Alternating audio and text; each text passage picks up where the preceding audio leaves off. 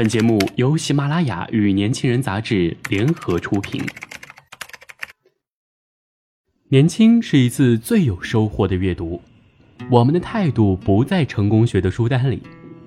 年轻人，年轻人 FM，让你杀死那个无聊的自己。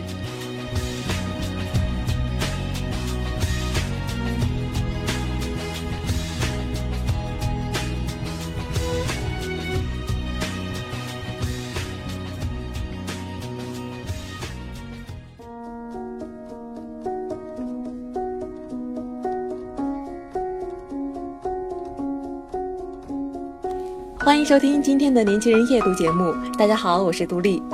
今天呢，要和大家一起分享：多年以后，你未嫁，我未娶，我们为什么还要在一起？前几天听我朋友说呀，他跟他的前任有一个约定，要是他俩二十七岁还没结婚，那他们就结婚在一起。我朋友说起来的时候，还带着幸福的憧憬，好像二十七岁就真的可以嫁给他了。太可怕了，有没有？如果这么向往两个人的生活，那为什么现在不能在一起？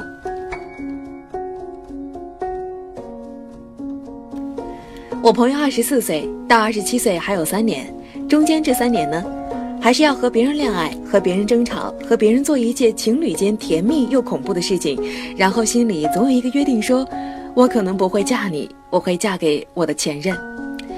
是不是真的要等到二十七岁，觉得世界上可能没有人能达到心目中的理想标准，嫁不到满意的，娶不到合适的，我准备将就将就你，是这样吗？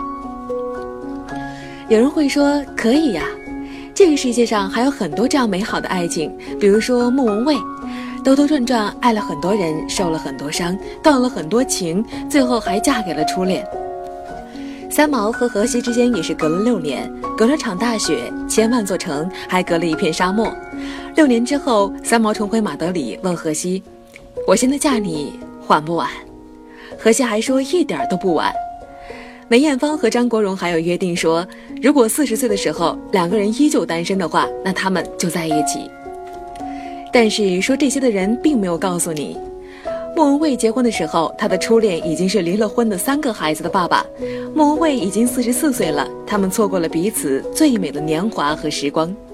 三毛答应荷西，也是因为他当时各种情伤在身，有些心灰意冷。荷西答应给他自由，他也就嫁给他了。他第一次告诉他他爱他，是在荷西意外身亡之前没多久。梅姐当时喝醉了，对哥哥说：“如果我四十岁没结婚，你就娶我好不好？”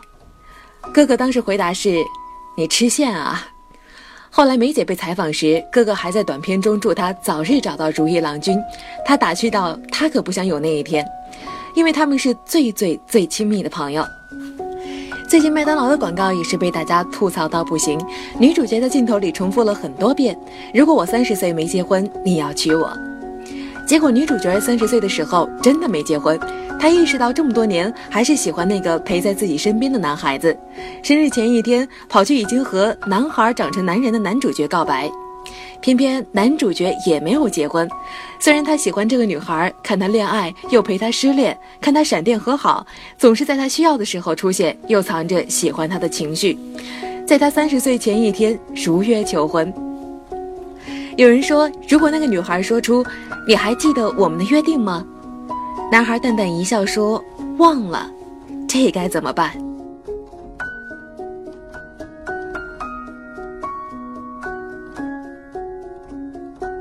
我不是备胎，我只是摆渡人。没有人应该一直在那里等你，我也终将上岸，阳光万里。